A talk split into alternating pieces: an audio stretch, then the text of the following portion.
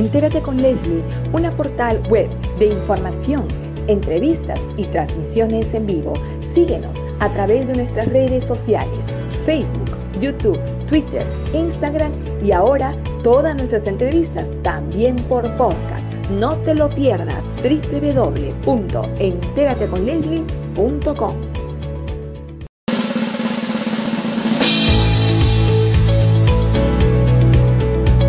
El programa que remece las redes sociales.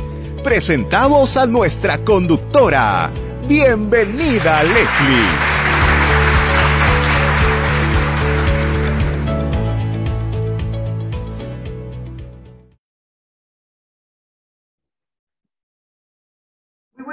Amigos, les saluda Leslie Yatas Ramírez en la dirección de la portal web Entérate con Leslie. Tengan ustedes muy buenos días a nuestras redes sociales, a quienes nos siguen a través del Facebook, Twitter, Instagram y YouTube. En esta ocasión vamos a tener una entrevista eh, vía postcard con eh, Enrique Valderrama. Él es analista político y director de la portal de información eh, Punto de Encuentro para conversar algunos temas de coyuntura nacional, por ejemplo, este, este tema tan sonado que ha golpeado a los medios de comunicación, el supuesto secuestro de periodistas de América Televisión eh, por rondas campesinas en Cajamarca, a efectos de que se rectifique de reportajes que habían hecho a, la a los familiares del señor Castillo, presidente de la República del Perú.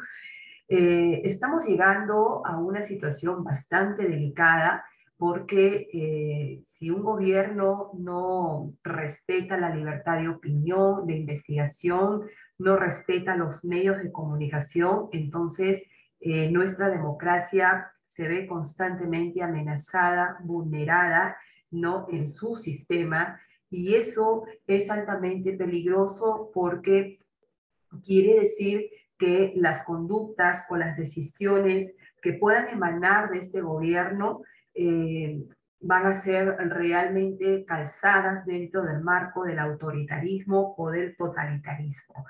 Eh, vamos a conversar con Enrique Valderrama sobre estos puntos tan interesantes. Tras un breve intermedio, regresamos con la entrevista vía Oscar y no te muevas de la sintonía de Entérate con Leslie.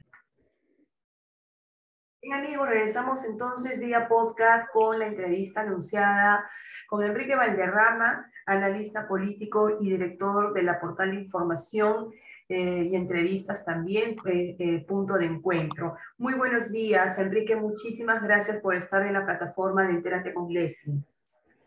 Muy buenos días, Leslie, encantado de estar en la plataforma de tu portal a tu disposición.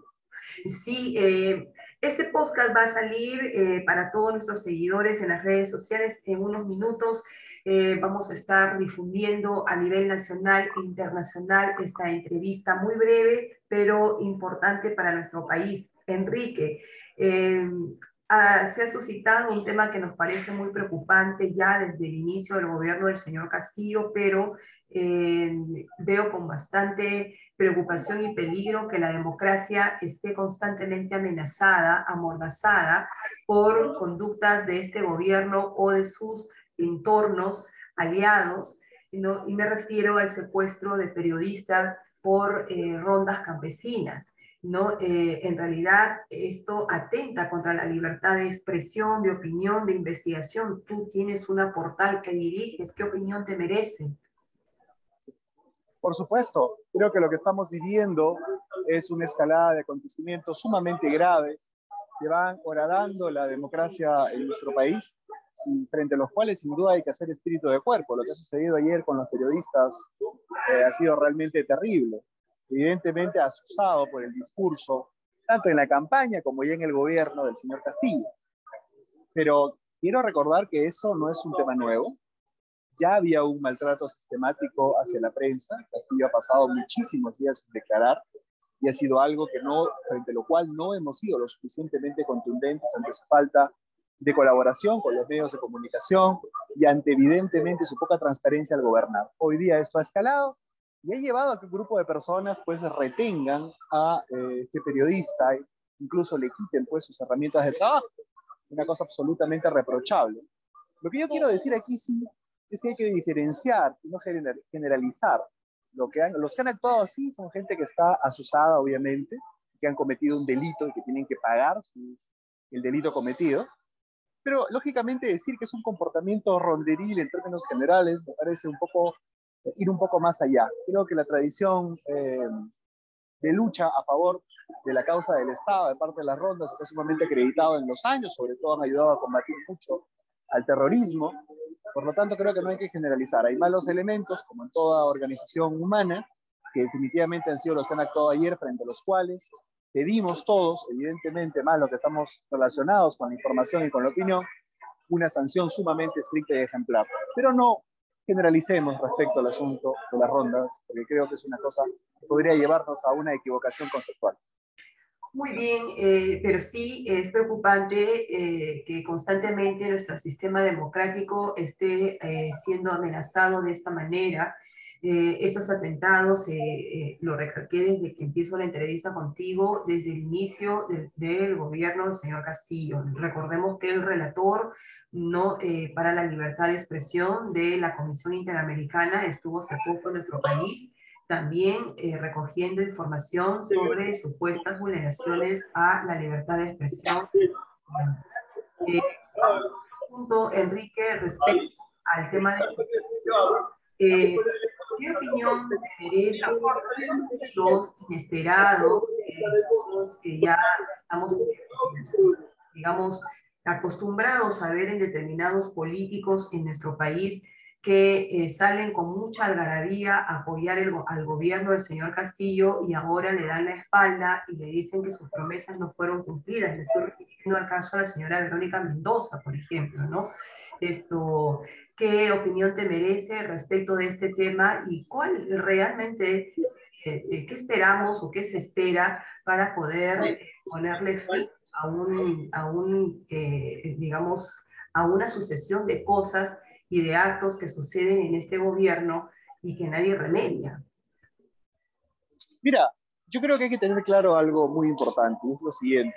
Tanto Verónica Mendoza, Salomón Lerner y muchos otros representantes de esa izquierda elitista, esa izquierda más de café que se organiza alrededor de ONGs más que de partidos políticos, izquierda fundamentalmente limeña, algunas ramificaciones en algunas provincias, pero fundamentalmente limeña, es responsable de la crisis que vivimos hoy día en general y en particular la señora Verónica Mendoza y el señor Salomón Creo que ellos apoyaron abierto y públicamente al señor Castillo, firmaron un documento de adhesión en segunda vuelta y por la cantidad de votos con los que ganó Castillo a la señora Fujimori, que fueron apenas de 40 mil, yo creo que ese empujón lo ayudó a instalarse en el Palacio de Gobierno, amén también obviamente de su influencia en los medios de comunicación alternativa y en los medios de comunicación establecido, además en la academia y todas las redes que ellos manejan, que aunque porcentualmente en votos no fueron muchos, pero sí en una elección tan ajustada, evidentemente inclinaron la balanza.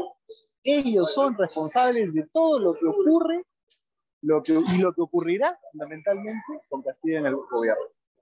Y creo que no debemos dejar de cobrarles esa factura que, dicho sea de paso, ha sido grande, ha sido grande. El daño que ha hecho Castillo en menos de un año de gobierno ha sido realmente brutal y los responsables también son ellos. Y hoy día, aún peor, exigen Nuevo Perú, al menos el cual es parte Verónica Mendoza, exigen el cierre del Congreso. No han aprendido absolutamente nada del golpe de Estado que ayudaron a perpetrar al señor Vizcarra el 30 de septiembre del 2019, que fue un atentado contra la unidad democrática. Siguen por el mismo camino, siguen por la misma senda, y evidentemente lo único que va a sacarlos de esquema es que sin duda cada día su aceptación, su aprobación popular y su intención de votos que se presentase en otras elecciones va a ser cada vez más baja. Pero lamentablemente no podemos creer en estos meaculpas artificiales superfluos. No les creo, parecen irresponsables. ¿no? No, sí, claro, hay, hay una tremenda irresponsabilidad eh, por parte de eh, políticos que esto, apoyaron un régimen actual que a, que a todas luces daba, no daba a entender lo que se venía. La verdad es que esto eh, se pasó por alto y eso sí me parece una grave responsabilidad política de quienes eh, están al frente de agrupaciones no políticas. Yo no puedo hablar de liderazgos, no puedo tildar de lideresa a las no líder a determinadas personas, porque en realidad en nuestro país hay una ausencia de liderazgo político. El líder político no hace lo que los políticos actualmente están haciendo, ¿no? Eh, esto, inducir a error a la ciudadanía, eh, digamos, no preocuparse de antemano por el fortalecimiento de este sistema democrático y también tenemos una ciudadanía que está dormida, una ciudadanía que esto está, está simplemente mirando desde sus balcones lo que pasa en nuestro país y nadie hace ni dice nada, ¿no? Esa famosa generación que todo el mundo conoció en noviembre del 2020 prácticamente fue una visión, una algarabía de unos minutos o de unos días y ahí quedó el tema. Realmente eh, agrava la debilidad que venimos teniendo como gobierno actualmente. Yo creo que es importante señalar algunas cosas. La calle es una de las únicas posibilidades que tenemos de terminar con este gobierno incapaz y corrupto, que es una suma de organizaciones criminales que conviven en Palacio de Gobierno los dinámicos en centro, los gitanos, la familia del presidente, Pacheco, los, los juzgados, todos los juzgados, Pedro Silva. Es realmente una, una, suma de redes criminales, de las cuales pues, Castillo pende de un hilo alguno de ellos es capturado y obligado a confesar. Por lo tanto, que la indignación ciudadana es más importante hoy día que nunca, pero conducida adecuadamente. Y cuando me refiero a esto, me refiero fundamentalmente a la naturaleza de la protesta, que tiene que enfocarse fundamentalmente en las regiones del país, alentando la no solución de la agenda social y evidentemente haciendo responsable de este asunto al gobierno en el interior del país, con lo que está pasando con los pequeños productores del campo, con lo que está pasando con los comerciantes, con lo que está pasando con las familias que no pueden pagar sus créditos. Creo que esa es la agenda social que tenemos que defender, la que marca sin duda el incremento del costo de vida por el incremento no solamente de los alimentos fundamentalmente, sino también de la energía del combustible, que es realmente un escándalo y que frente a la cual el gobierno no hace absolutamente nada. Si tomamos esas banderas y las encauzamos políticamente, yo estoy seguro que sumado a las delaciones que muy pronto aparecerán en Fiscalía, el gobierno de Castillo pues no va a sobrevivir muchos meses más. Creo que el siguiente año, pasadas las elecciones regionales, los primeros meses del año, yo creo que es un contexto bastante, bastante probable de caída del gobierno de Castillo y evidentemente esto también va a depender de quién sea electo o electa presidente de la mesa directiva del Parlamento, que es una cosa sobre la cual todos tenemos que poner los ojos hoy día. Me gustaría que fuera Gladys Echaíz, lamentablemente no creo que Acuña apueste por alguien decente. Muy bien, Enrique, muchísimas gracias. Siempre es un placer y, muy interesante conversar contigo, intercambiar opiniones de coyuntura para nuestra plataforma Entérate con Leslie. Muchísimas gracias por acompañarnos en esta hora. Un saludo a Leslie y a todos tus eh, escuchas en el podcast. Un fuerte abrazo. Muchísimas gracias. Hasta luego.